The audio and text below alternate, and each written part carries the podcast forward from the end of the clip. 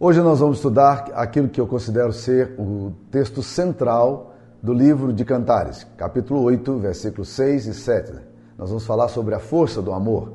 Diz aí: Põe-me como selo sobre o teu braço, como selo sobre o teu coração, porque o amor é forte como a morte e duro como a sepultura o ciúme. As suas brasas são veementes brasas de fogo, são veementes labaredas. As muitas águas não poderiam apagar o amor, nem os rios afogá-lo.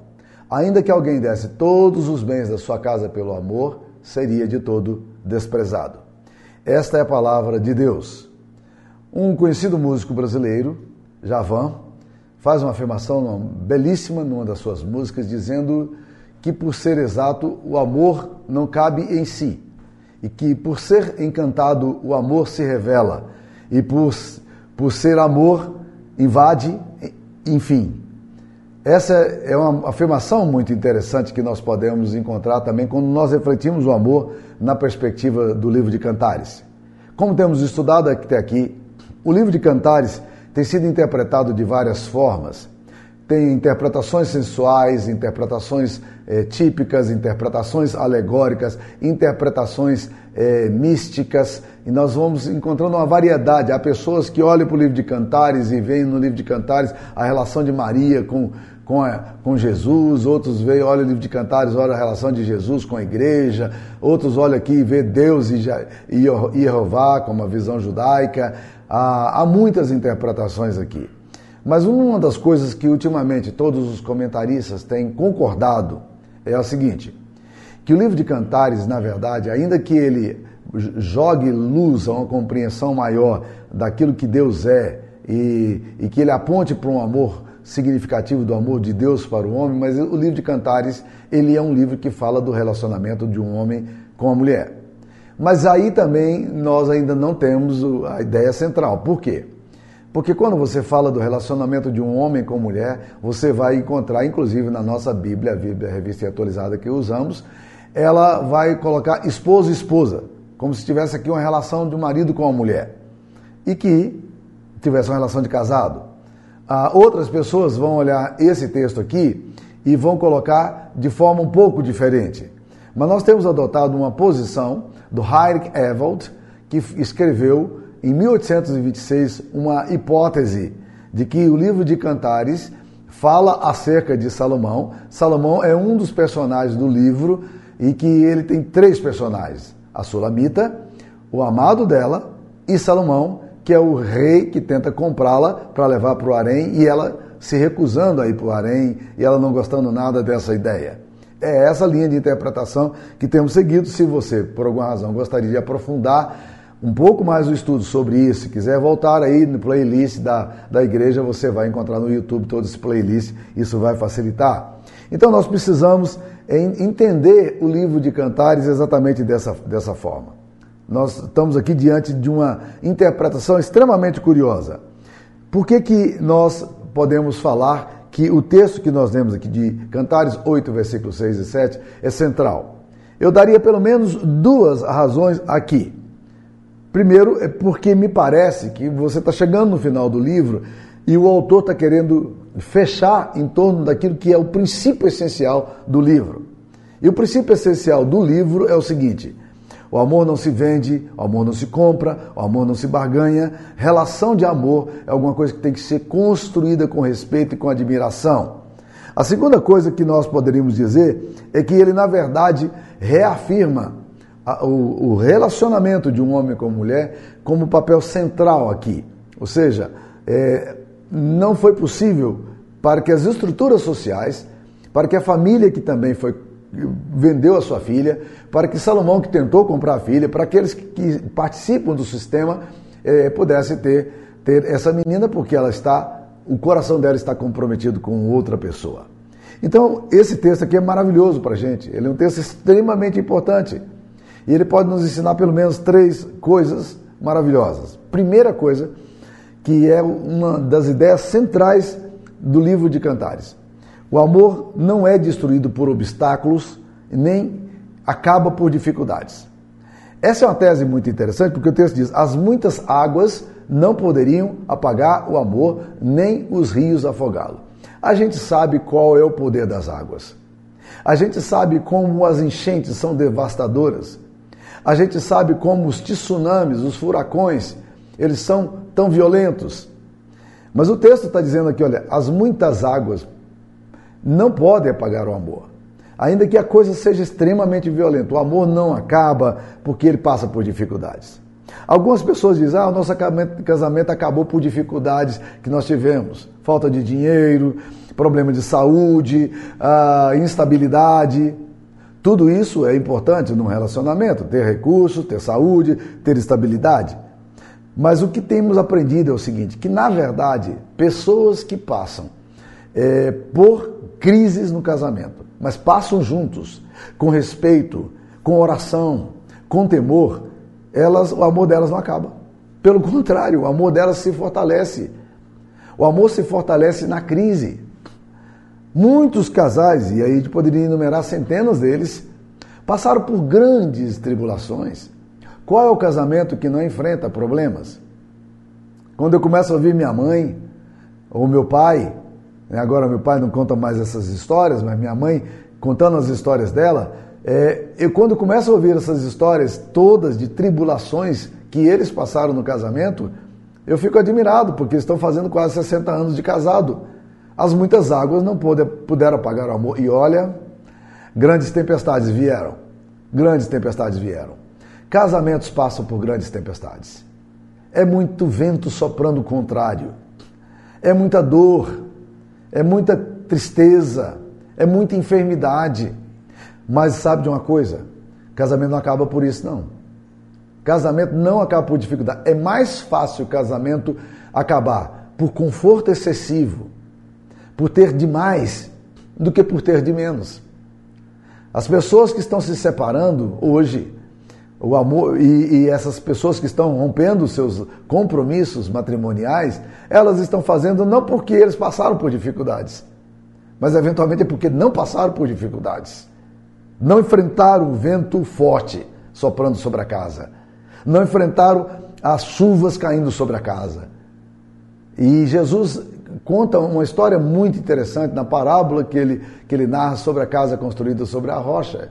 Ele fala: olha, caíram os ventos, eh, sopraram os ventos, caiu a tempestade, a enchente veio, mas a casa permaneceu firme, por quê? Porque estava construído sobre a rocha. A questão é a seguinte: em cima de que está alicerçado o relacionamento? Se o relacionamento está alicerçado em cima de, algum, de um pressuposto de firmeza, de amor, de respeito, meus queridos, as dificuldades não acabam com o relacionamento, não. Você pode estar passando agora dias bem pesados na sua casa, enfermidades duras ou problemas sérios e vocês não, não sabem como resolver aparentemente. Mas se vocês amam e se vocês estão juntos, essa experiência que vocês têm agora de, de preocupação, é, que leva vocês ao joelho dobrado, que leva vocês à presença de Deus, essas dificuldades que vocês estão passando, elas vão fortalecer profundamente o casamento de vocês. E é isso que o texto está falando. Por quê?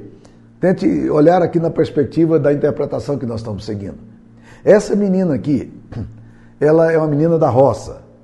Ela é uma sunamita. Ela mora longe de Jerusalém, mora nos campos. Um dia o rei, poderoso, passa por lá, vê essa menina bonita, negra, e resolve levá-la para o harém. Mas essa menina tem um compromisso de amor com uma outra pessoa que ficou para trás. Ela não está interessada no rei. Mas o sistema todo diz que ela tem que fazer isso. Os pais vendem ela. É o dote. Está lá no capítulo 8, versículo 12. as pessoas que, que mantêm a estrutura, os guardas, também recebe dinheiro. Há todo um esquema de pressão.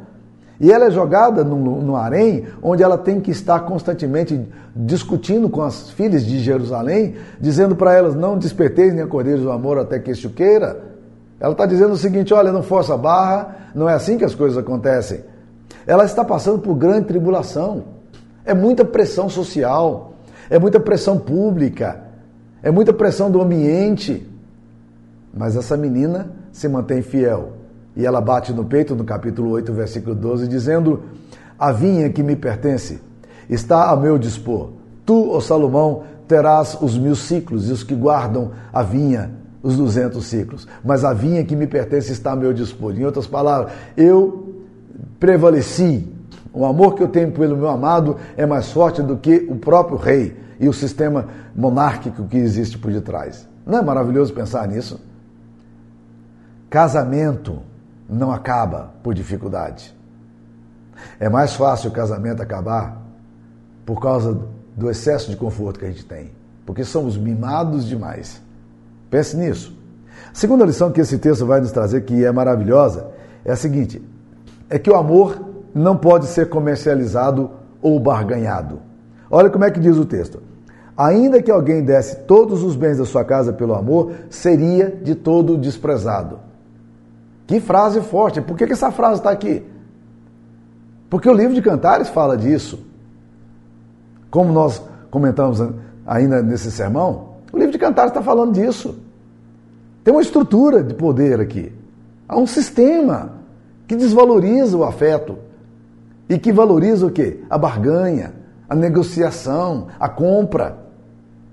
E o texto está dizendo, não, ainda que alguém desse todos os bens da sua casa pelo amor, seria de todo desprezado, porque o amor não se vende, o amor não se fabrica artificialmente, não é possível comprar o amor. Essa foi a estratégia que Salomão usou e não deu certo, porque essa menina literalmente ela peitou o rei, ela confrontou o rei, e o resultado foi que ela desprezou profundamente o rei. E quando você lê no capítulo 8, versículo, versículo 1, ela fala para o rei o seguinte: Tomaras fosse como meu irmão, que mamou os seios de minha mãe, quando te encontrasse na rua, beijar-te-ia e não te desprezariam. Ela está falando para o rei: Ó oh, rei, eu queria que você fosse como, como o meu amado. Mas você não é rei. Você não é o meu amado. Se fosse, eu te beijaria. Se fosse, eu andaria contigo na rua. Olha o versículo 2. Se fosse levar-te, é, Cantares 8, 2. Se fosse você, o meu amado, eu te levaria para minha casa, introduziria na casa da minha mãe, tu me ensinarias. E eu te daria beber vinho aromático, moço das minhas romãs, a sua mão esquerda estaria debaixo da minha direita, da minha cabeça, e a sua direita me abraçaria. O que ela está falando é um negócio interessante. Porque a mão esquerda debaixo da cabeça é uma posição de alguém que está abraçado sobre a outra pessoa. Ela está dizendo: Eu teria sexo com você, eu te amaria. Mas ei, esse negócio de dinheiro não vai resolver o problema. Eu vivi durante muito tempo nos Estados Unidos é, e havia muitas pessoas da minha igreja que trabalhavam como zeladores, como monitores, é, cuidando da, da, da, limpeza das grandes universidades ali, MIT e, e Harvard, que estava no fundo do quintal da nossa igreja praticamente. E eu conheci certa vez um homem que ele limpava os quartos dos, dos universitários. E ele me disse uma coisa que eu jamais esquecerei. Ele disse o seguinte: olha, todas as vezes quando nós íamos para, os, para o lixo nós atentávamos bem, principalmente o lixo do banheiro. Porque as meninas recebiam joias de presente dos seus namorados e, por alguma razão, o relacionamento acabava. E elas desprezavam aquelas joias, e às vezes eram joias mesmo, e jogavam é, é, na cesta de lixo do banheiro. Então eles nunca pegavam a cesta de lixo e jogavam no lixo. Eles sempre pegavam a cesta de lixo e balançavam para ver se tinha algum barulho de metal. E se tivesse, eles abriam a cesta de lixo e muitas e muitas vezes encontraram ali coisas preciosas. Porque aquelas meninas que tinham recebido o presente, elas agora estavam dizendo assim: Eu não quero mais esse presente, esse presente não significa nada para mim. Tente, por exemplo, dar é, alguma coisa, dar algum dinheiro, dar algum presente a uma mulher é, que você está assediando, na tentativa de que você compre essa mulher. A não ser que essa mulher seja uma mulher que está à venda, e existem muitas mulheres que estão à venda por interesses é, pecuniários, a não ser que ela seja uma mulher assim, sem valor e princípio, você vai ser mais desprezado. Você vai sofrer mais vergonha, porque se essa mulher tiver valor e você tentar aproximar-se dela da mesma forma, você vai ser humilhado. O rei tentou fazer isso. A Bíblia nos diz aqui em Cantares que ele, o rei, falou para sua amada, para essa mulher, o seguinte: Eu vou te dar presentes, olha no capítulo 1, versículo 11. Ele fala assim: Enfeites de ouro te faremos com incrustações de prata. Eu vou te dar presente de ouro, vou te dar presente de prata, mas olha o versículo 12 do capítulo 1, o que, que ela diz. Enquanto o rei está sentado à sua mesa, o meu nada exala para o seu, o seu perfume, o meu amado é para mim um saquetel de mirra posto entre os meus seios. Enquanto o rei está aqui tentando me subornar, me dá incrustações de prata, me dá enfeites de ouro, o meu amado é um saquetel de mirra colocado aqui no meu peito. Ele está aqui guardado no meu coração, debaixo de sete chaves. É isso que interessa. Então, meus queridos, esse texto aqui de Cantares, ele centraliza, porque ele vai tocar nessa questão é, fundamental de que o amor não se vende, não se barganha, não se compra. Existe um filme muito interessante chamado Proposta Indecente, em 1993. Ele foi estreado por Robert Redford e Demi Moore. E é interessante porque este filme fala de um casal muito amoroso, mas que está passando por uma grande crise. Eles estão para perder a casa deles. A casa deles está hipotecada e eles não têm como pagar, eles estão desempregados. E aí acontece? Eles vão para Las Vegas para tentar é, a sorte ali é, para ver se ganham algum dinheiro é, fazendo algumas apostas. E quando eles chegam em Las Vegas, eles perdem tudo que o restantezinho que eles tinham. E a situação fica mais complicada ainda. E ali onde eles estão, naquele hotel chique, existe um grupo de milionários excêntricos que fazem apostas excêntricas. E um homem vê aquela mulher passando na beira eh, das vitrines caríssimas. Ele olha para o grupo dele, com o qual ele faz apostas excêntricas, e diz o seguinte: Eu aposto um milhão de dólares com vocês de que eu vou levar, eu, eu consigo levar aquela mulher para a cama. Era uma mulher aleatória, muito bonita. E os caras, cada um deles, 4 milhões de dólares. Então, cada um, milhão de dólares, quatro apostadores, 4 milhões de dólares contra um dele. Se ele perdesse, ele, se ele não levasse aquela mulher para a cama, ele perderia um milhão de dólares. E aí aconteceu, ele apostou e ele começa a rodear a mulher. E ele faz a proposta indecente. Ele oferece para aquela mulher é, é, um milhão de dólares para aquela mulher ir para a cama com ele e estar com ele uma vez só. E ela fica muito zangada com ele, como deveria ficar. Ela fica muito brava com ele. Ele diz: ah, não, é só uma proposta, está aqui o meu cartão, se você quiser. Tá, é só uma proposta, você não precisa. Né? É. Aí ela vai para casa e, e conta para o esposo dela o que aconteceu. E aí os dois começam a entrar em crise se deveriam ou não aceitar essa proposta, afinal de contas, uma noite resolveria o problema todo deles financeiro. Era exatamente o que eles queriam fazer ali em Las Vegas, resolver o problema financeiro. E ela vai para a cama com ele. Mas o que acontece é muito interessante porque no final o, o marido entra em crise com tudo isso, óbvio, ele fica muito enciumado com tudo isso. Ela também pira, né? Porque o cara é muito rico, muito bonito, e ele começa a mexer um pouco com ela nessa questão. E mas ela gosta do marido dela apesar de ter se submetido a uma coisa tão vil. E aí o que acontece? No final, para expulsá-la do relacionamento, aquele ricaço, ele despreza ela, tá? Ele a despreza.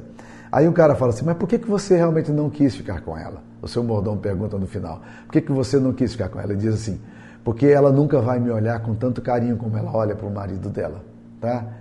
Então, meus queridos, a cena é muito interessante, o filme é muito curioso, ele é muito forte, ele, ele abriu todo um diálogo na década de 90 sobre esse assunto de valores. Mas o que eu queria dizer para vocês é exatamente isso. Não se compra amor, não se vende amor, não se baganha amor. Ainda que alguém desse todos os bens da sua casa pelo amor, seria de todo desprezado. Um relacionamento de amor possui sacralidade, afetividade, intimidade e não pode ser banalizado. É possível comprar o tempo de uma prostituta, pode comprar o corpo de uma mulher ou de um homem, mas você não pode comprar o afeto dele. Mas quando o amor genuíno desponta, ele é firme, ele é poderoso como a morte e ele não vai ser afogado.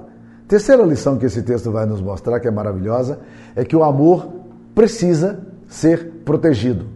Porque olha como é que o texto começa dizendo: Põe-me como selo sobre o teu coração, como selo sobre o teu braço. Porque o amor é forte como a morte e duro como a sepultura, o ciúme. Põe-me como selo sobre o teu coração, como selo sobre o teu braço. É muito interessante essa ideia, porque o selo tem a ideia de proteger, de alimentar, de cuidar. O selo, na verdade, era usado como se fosse a aliança nossa hoje. É um símbolo. O que ele está dizendo é o seguinte: eu quero que você, minha amada, me marque em você. É, guarde isso no seu coração. Que você coloque isso de uma forma profunda em você e valorize isso aqui. Muito do amor que acaba, a Bíblia diz que o amor jamais acaba, muito do amor que arrefece, que, que se torna tão diluído, é porque nós não protegemos o amor. O amor é como uma plantinha frágil. Nós precisamos protegê-lo. Precisa ser alimentado com gestos, com carinho, com expressões de amor, com algumas expressões de gratitude, de, gratidão. Há uma música do Vinícius de Moraes chamado Regra 3 que diz o seguinte: Tantas você fez que ela desfez, porque você, rapaz, abusou da regra 3, onde menos vale mais. Da primeira vez ela chorou, mas resolveu ficar. É que os momentos felizes tinham deixado raízes no seu penar. Depois perdeu a esperança, porque o perdão também cansa de perdoar. O que acontece muitas vezes é exatamente o que nós fazemos. Nós, nós esvaziamos o poder do amor, nós não cuidamos do amor. É essa a ideia que nós podemos trair do selo. Selo é um compromisso que precisa ser posto, afixado sobre o coração, levado sobre o pescoço, colocado no braço, protegido no peito. Amor descompromissado é amor não assumido. Amor forte é repleto de compromisso pessoal e público. Amor, amor é selado, é, é símbolo. Nós sabemos que nunca devemos substituir o rito pela realidade, já que o rito é um espelho. A sua função é refletir. Assim como o batismo com água não, reflete, não, não, é, não substitui o batismo do Espírito Santo, que é a realidade, o batismo com água é o rito, é o espelho, ele reflete. Mas nós precisamos entender exatamente isso, que um rito, apesar dele ser um reflexo, ele diz muito sobre o que a gente está fazendo. Por que, que a geração nova não quer casar? Ah, casamento não vale nada. Se não vale nada, pode fazer o casamento, não vale? Não é assim? Não, é porque vale alguma coisa. E os jovens não estão querendo assumir o compromisso porque vale. Eles sabem que vale. Né? E é isso que o texto está dizendo. Nós precisamos proteger o amor. Põe-me como selo sobre o teu coração, como selo sobre o teu braço. Me coloque afixado em você. Nós estamos substituindo o casamento pelo contrato de casamento. Sabe por quê? Porque contrato é alguma coisa é, de cartório. Contrato é alguma coisa de business. Mas um pacto, uma aliança não é coisa de cartório nem de business. É alguma coisa sagrada, é alguma coisa simbólica, é alguma coisa profunda e que aprofunda também em nós o sentido do casamento em si. Por que, que a geração atual não quer votos? Porque não quer penhorar a palavra. Porque o vínculo é frágil, não quer colocar o selo sobre o coração. Não quer colocar aliança no dedo. Por quê? Porque isso é vínculo. Então nós precisamos proteger o amor. Muitos relacionamentos se tornam belicosos, as pessoas passam a competir entre si porque estão muito fragilizados. A pessoa amada precisa ser protegida. Assim como um amigo, que é coisa para se guardar debaixo de, de sete chaves do lado do, dentro do coração, do lado eh, direito, esquerdo do peito. Assim também nós precisamos guardar e proteger a pessoa que a gente ama. E esse texto aqui vai falar de coisas interessantes, porque ele fala da força do amor e fala da fragilidade do amante. Para descrever a força do amor, o texto usa duas imagens significativas: a morte e a água. Não há poderoso que resista o poder da morte. Assim como não há força humana ou sentimento humano que seja mais forte do que a morte. Diante da morte, todos tremem, E quando delas se aproximam, ficam desassossegados, e, e, porque o amor, ele, assim como a morte, ele também fragiliza e vulnerabiliza. O amor é forte como a morte. Se a morte desestrutura, o amor também desestrutura. Se diante da morte todos tremem, diante do amor também. Quem é que não se desestrutura diante da mulher ou do homem amado? Qual é o casal que não se, des, se desestrutura é, com a ausência do outro quando se ama? Curiosamente, o amor é forte no texto, mas o, o, quem ama é frágil. Quanto mais se ama, mais se torna vulnerável. Quanto menos relação eu tiver, mais, mais forte eu serei, ou mais fraco eu serei. Quanto relacionamento, quanto profundidade do meu relacionamento eu tiver, mais frágil eu serei. Mas a, é preferível a vulnerabilidade do amor à suposta segurança da solidão. Então nós precisamos proteger o amor. Concluindo, meus queridos irmãos, eu queria dizer que o amor humano é limitado. Ele é frágil, mas ainda é forte. Mas a Bíblia fala é, de um amor muito maior, que é o amor de Deus por nós. Eu, tô, eu terminei de ler um texto do Eugene Peterson sobre cantares. Eugene Peterson ele é muito imaginativo na leitura dele. E ele tenta pegar os elementos da, do relacionamento do homem com a mulher e projetá-lo para Deus, assim como Paulo fez quando falava do marido e da mulher em Efésios capítulo 5, e ele conclui no capítulo 5, versículo 32, dizendo: Grande é esse mistério, mas eu me refiro a Cristo e a igreja. O amor de um homem com a mulher, ele precisa apontar para uma sacralidade maior. E nesse sentido, o livro de Cantares nos precisa é, apontar, nos remeter para uma dimensão muito mais profunda. É muito bom falar de afetos, da força do amor. É muito bom falar da necessidade de proteger o amor. Tudo isso é necessário e urgente. É muito bom saber que o amor ele não acaba com dificuldades, mas eu queria apontar para você para um amor muito maior e mais belo, mais profundo, maior, grandioso, que é o amor de Deus por nós.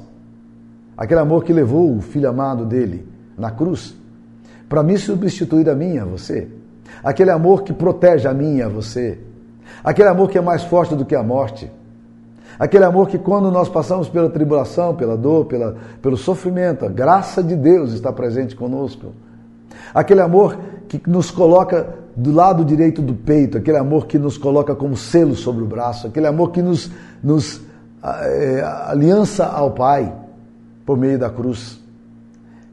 O amor de Jesus, o amor de Deus, ele é o amor de um homem com a mulher, ele aponta para esse amor muito maior. É uma sombra, uma projeção pálida de alguma coisa muito mais bela que nós vamos encontrar somente quando encontramos a cruz de Cristo. Eu não sei se você já teve um encontro pessoal com Jesus. Eu não sei se você já entregou sua vida a Cristo.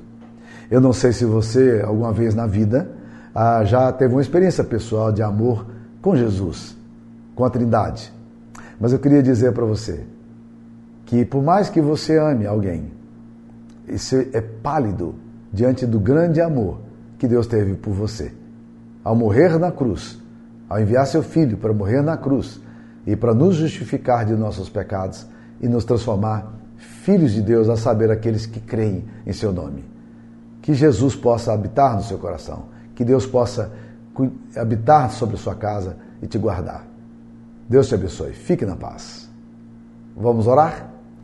Senhor Jesus, que essa palavra possa ser aplicada ao nosso coração e que a gente possa, Deus querido, resgatar a dimensão bela da força do amor, da necessidade que nós temos de proteger um ao outro no amor, da necessidade de valorizar o amor como alguma coisa que não se barganha, não se vende. Mas acima de tudo, Deus querido, nós precisamos também resgatar no nosso coração a dimensão mais bela, mais profunda da tua graça revelada na cruz por meio do sacrifício do teu filho. Que isso inspire o nosso coração, que nos inspire a amar e que a gente aprenda nos afetos frágeis que temos a beleza da força do amor que foi expressa na cruz. Em nome de Jesus nos oramos. Amém. Deus abençoe você.